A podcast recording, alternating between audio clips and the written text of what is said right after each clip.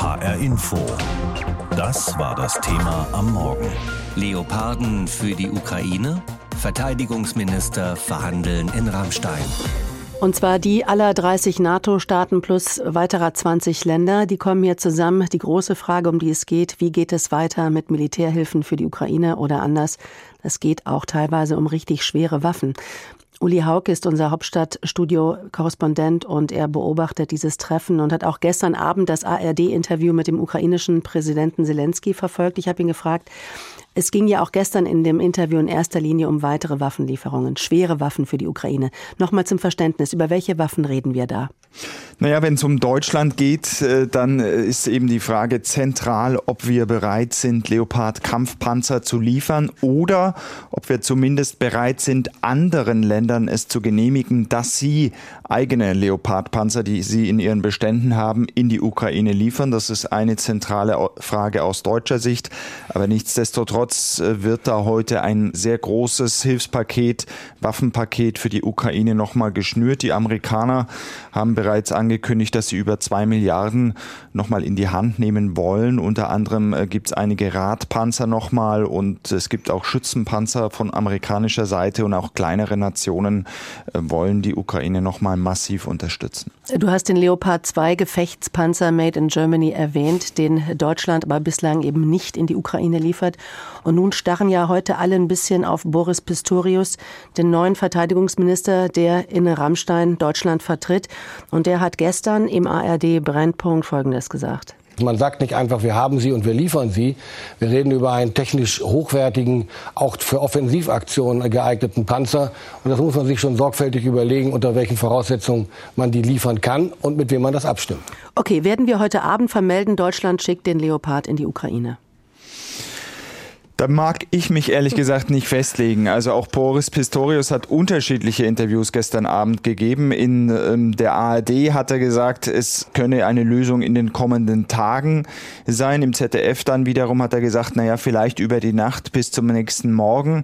Ähm, wir wissen zumindest aus Washington, dass die US-Amerikaner selbst nicht bereit sind, Kampfpanzer zu liefern.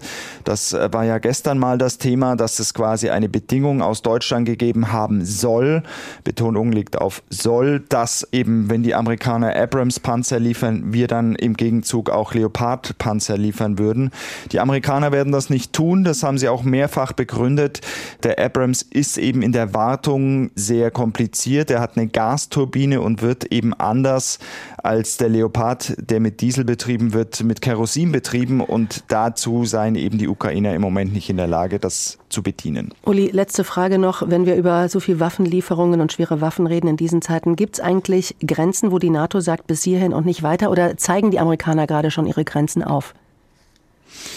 Nun, diese Grenzen haben sich in den letzten Monaten immer weiter verschoben. Allerdings hängt das natürlich auch von der jeweiligen Situation auf dem Schlachtfeld ab. Eine Grenze bislang die Lieferung schwerer Kampfpanzer. Die ähm, Briten haben beispielsweise gesagt, sie wollen jetzt welche liefern. Das waren die ersten. Die Polen wären auch bereit. Das ist ein Thema. Und das nächste Thema oder eine weitere Eskalation wäre es natürlich, wenn es dann auch dazu käme, dass man sich entscheidet, beispielsweise auch Kampfflugzeuge an die Ukraine zu liefern. Vor dem wichtigen Treffen heute der NATO-Kontaktgruppe in Rammstein, Einzelheiten aus Berlin von Uli Haug. Wir reden also viel über einen Panzer, der seit Ende der 70er Jahre in Deutschland gebaut wird. So richtig in einem Krieg zum Einsatz gekommen ist er noch nie. Militärexperten sagen, dieser Panzer ist sowas wie ein Vorschlaghammer, der andere Kampfpanzer ausschalten kann. Die Ukraine will den Leopard 2 unbedingt haben. Die Regierung in Kiew macht das immer wieder deutlich. Gerade gestern auch im ARD-Interview hat das Präsident Zelensky nochmal gesagt. Und man hat deswegen auch eine klare Erwartungshaltung an das Treffen in Rammstein. Aus Kiew, Rebecca Barth. Fünf Sanitäter stehen über den leblosen Körper eines Soldaten gebeugt. Sie haben ihm den Pullover aufgeschnitten, Morphin gegeben und führen eine Herzdruckmassage durch. Doch die Männer im Feldhospital in der Ostukraine kommen zu spät. Der mit Dreck und Blut verschmierte Soldat auf dem OP-Tisch vor ihnen stirbt. Sehr traurig. Trotz der Verluste unserer Feinde, trotz des Heldentums unserer Soldaten, haben auch wir Verluste. Es tut weh, wenn es nicht möglich ist, sie zu retten. Seit Monaten wird im Donbass erbittert gekämpft. Die Verluste auf beiden Seiten der Front sind hoch. Experten sprechen von einem Abnutzungskrieg. Aber seit Monaten ist die Ukraine auch abhängig von Waffenlieferungen aus dem Westen. Die Hoffnung ist groß, dass das Treffen der Ukraine-Kontaktgruppe endlich die Wende bringt. Präsident Zelensky hat eine klare Botschaft an die deutsche Bundesregierung. Im exklusiven Interview mit der ARD sagt er, Ihr seid doch erwachsene Leute. Sie können gerne noch sechs Monate lang so reden, aber bei uns sterben Menschen jeden Tag. Können wir nicht ohne Was wäre wenn verhandeln? Im Klartext. Kannst du Leopard-Panzer liefern? Dann gib sie her. Es ist ja nicht so, dass wir angreifen, falls sich da jemand Sorgen macht. Diese Panzer werden nicht durch Russland fahren. Wir verteidigen uns. Не поедут по территории Российской Федерации. Мы защищаемся. Der Frontverlauf hat sich in den vergangenen Wochen kaum verändert, aber die Ukraine konnte in der Vergangenheit bedeutende Erfolge auf dem Schlachtfeld erzielen und Gebiete zurückerobern. Doch noch immer leben tausende Ukrainerinnen und Ukrainer unter russischer Besatzung, sind Folter und Verschleppung ausgesetzt. Die Ukraine will diese Gebiete zurückerobern und laut Experten ergibt sich gerade jetzt ein Zeitfenster für weitere Gegenoffensiven, analysiert Taras Zhovtenko, Experte für nationale Sicherheit. Wir befinden uns in einem Wettlauf, wer die Vorbereitungen für eine große Offensivoperation als erster abschließt und damit die strategische Initiative auf dem Schlachtfeld gewinnen kann. Dafür braucht es mehr als Leopard-Kampfpanzer, das ist auch Präsident Zelensky klar. Die Ukraine benötigt Artillerie, ausreichend Geschosse, gepanzerte Fahrzeuge, Raketen mit großer Reichweite, Luftabwehr und Kampfflugzeuge. Die Liste, die der ukrainische Präsident im Interview mit der ARD aufzählt, ist lang.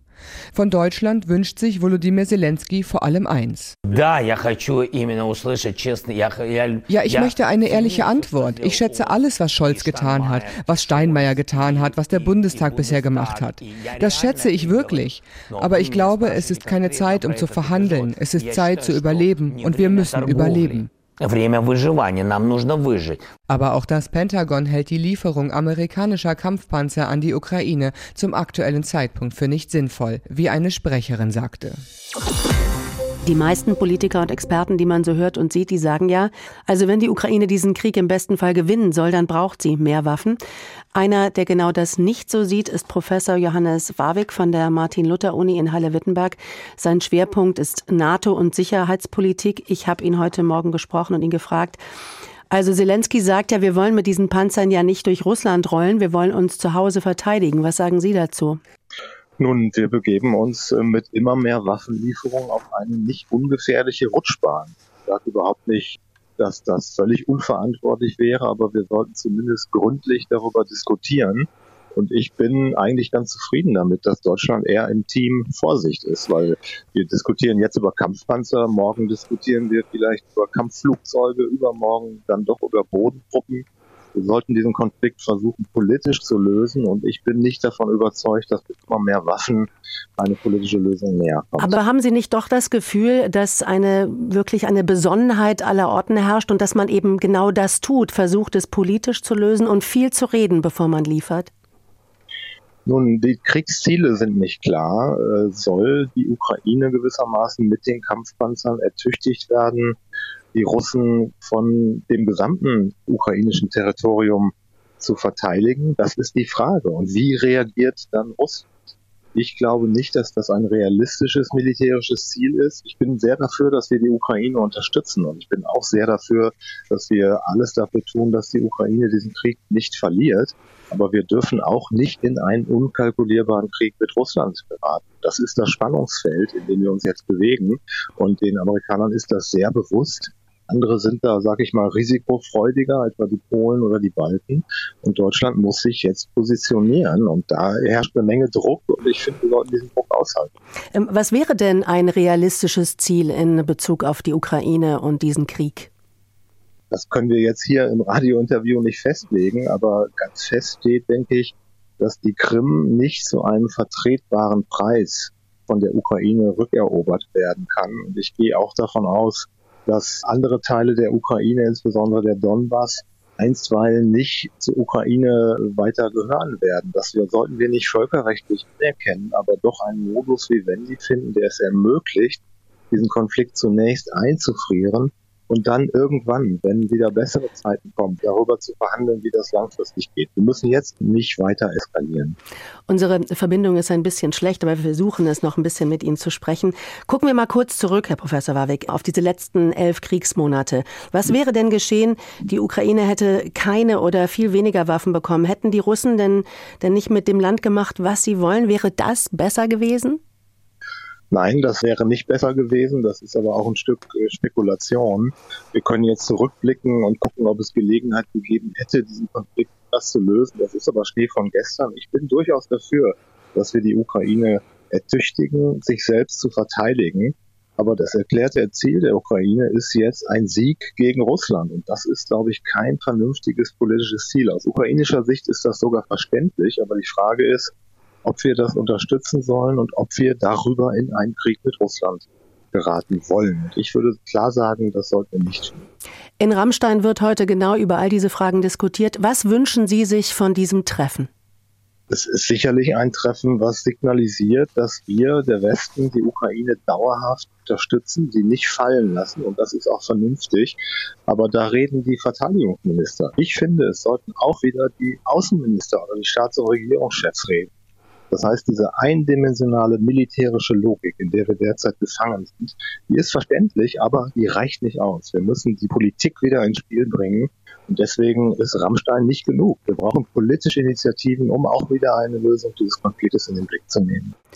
Immer mehr Waffen für die Ukraine. Der Politikwissenschaftler Johannes Warwick hat da massive Bedenken. Der Krieg, sagt er, sollte nach wie vor politisch beendet werden.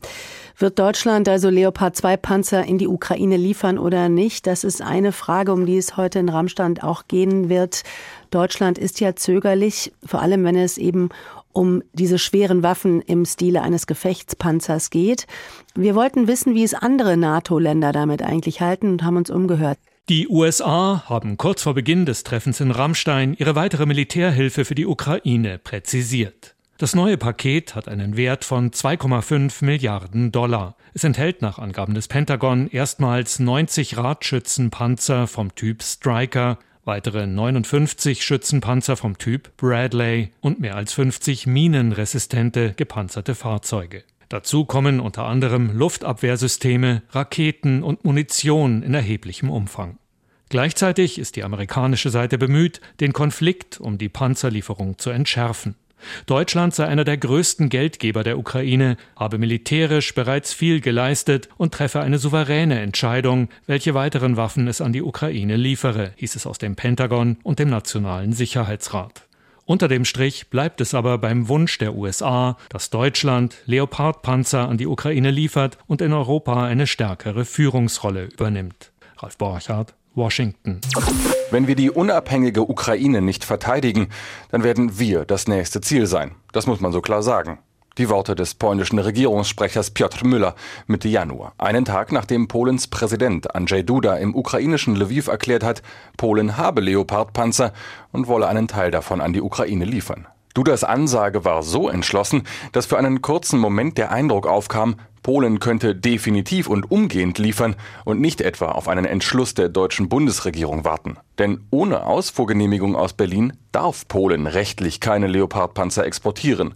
Also richtete sich Dudas Vorstoß auch in erster Linie an Olaf Scholz. Polen hat bereits über 230 eigene T-72 Panzer aus sowjetischer Produktion und etliche andere Waffensysteme an die Ukraine geliefert. Polnische Politiker beteuern regelmäßig die Solidarität mit den Angegriffenen, und zwar vor Ort in der Ukraine.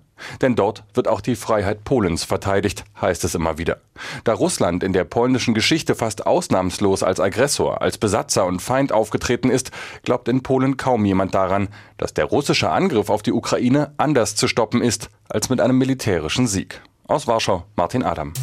Nun geht es um Schwergewichte, französische Leclercs und deutsche Leopard 2 Panzer. Frankreichs Verteidigungsminister Le Cornu sagte im Senat, man brauche Garantien, dass die Waffen defensiv verwendet würden, die bisher gelieferte Technik einsatzbereit gehalten und Frankreichs Verteidigungsfähigkeit nicht geschmälert werde. Französische Militärexperten spekulieren öffentlich, Paris liefere den 56-Tonner nicht, weil es schlicht an verfügbarem Material fehle.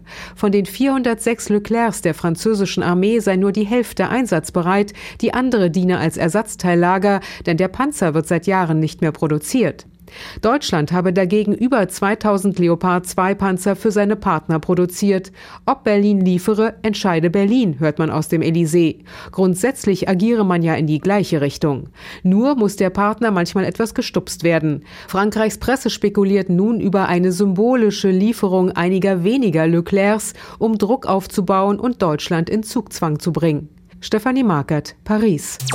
Die britische Regierung hat bereits vor Tagen angekündigt, Kampfpanzer vom Typ Challenger 2 zu liefern. 14 Stück sollen schon bald an die ukrainischen Streitkräfte übergeben werden.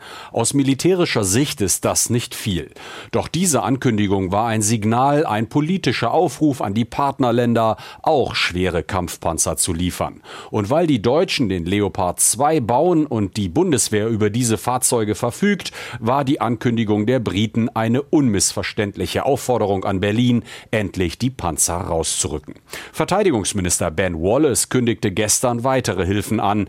Die britische Regierung will 600 weitere Panzerabwehrraketen liefern. Premierminister Sunak hat deutlich gemacht, dass die militärische Unterstützung der Ukraine ein wichtiges Ziel seiner Partei ist. In den britischen Medien wird sogar über den Wechsel im Bundesverteidigungsministerium berichtet. Mit Interesse verfolgen Beobachter, ob dies nun ein Wendepunkt sein könnte. In der linksliberalen Zeitung The Guardian argumentierte der Historiker Timothy Garton Ash in einem Gastbeitrag für Panzerlieferungen. Deutschland müsse seiner Verantwortung gerecht werden für eine freie und souveräne Ukraine. Christoph Brössel, London.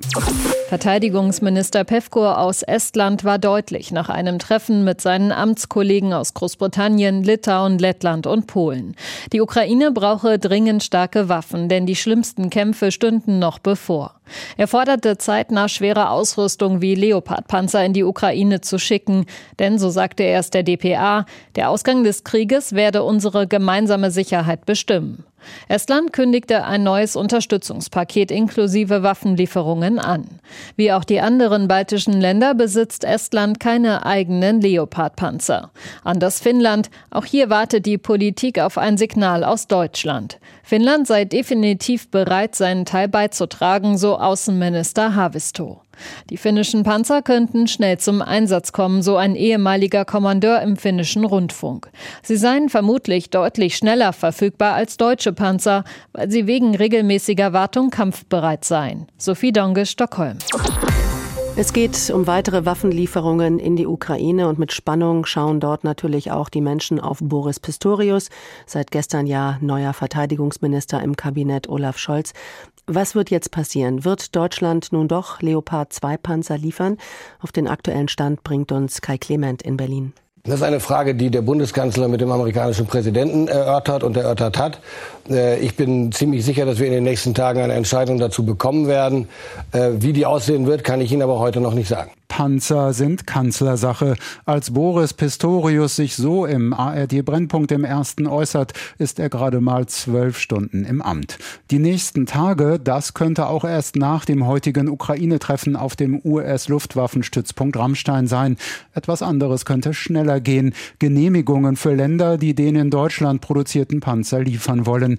Denn das, sagt Pistorius, werde sich bereits in den nächsten Stunden klären. Soweit, so vage. In einem Punkt wird der neue Verteidigungsminister dagegen sehr deutlich. Falsch sei, dass Deutschland nur dann den Leopard liefere, wenn die Amerikaner ihren Kampfpanzer namens Abrams in die Ukraine schicken. Ein solches Jungtim ist mir nicht bekannt. Wir gehen abgestimmt vor. Das heißt nicht, der eine gibt dies, der andere das. Es muss nur abgestimmt passieren. Abgestimmt, keine Alleingänge, gemeinsam. Es sind Schlüsselworte von Kanzler Olaf Scholz, wenn er seine Ukraine-Politik beschreibt. Ein Kurs, für den nun auch Pistorius steht. Gestern war er direkt nach seiner Vereidigung Gastgeber für seinen US-Amtskollegen Lloyd Austin in Berlin. Heute übernimmt Austin die Gastgeberrolle in Rammstein für 50 Unterstützerstaaten, darunter darunter alle NATO-Länder. Er will das gemeinsame Engagement für die Ukraine erneuern, und zwar auf Dauer. And we'll renew our united commitment to support Ukraine's self-defense for the long haul. Der ukrainische Präsident Volodymyr Zelensky wird im ARD-Interview konkreter.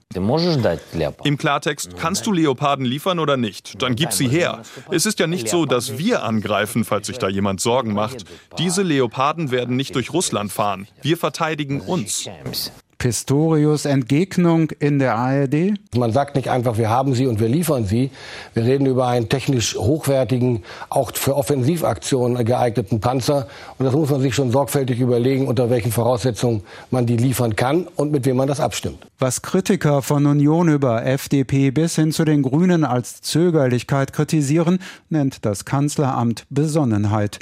Laut ARD Deutschland Trend spaltet die Leopardfrage die Bevölkerung. 46 Prozent Prozent der Befragten sind für Lieferungen, mit 43 Prozent sind fast ebenso viele dagegen. Auch daran erinnert Pistorius. Bereits gestern Abend hat eine Gruppe von Ländern ein, wie es in der gemeinsamen Erklärung wörtlich heißt, beispielloses Hilfspaket angekündigt, einschließlich Kampfpanzern, schwerer Artillerie, Luftabwehr, Munition und Schützenpanzern. Gastgeber USA könnte heute in Rammstein seinerseits milliardenschwere Unterstützung verkünden, darunter voraussichtlich sogenannte Radschützenpanzer vom Typ Striker, aber eben keine Kampfpanzer.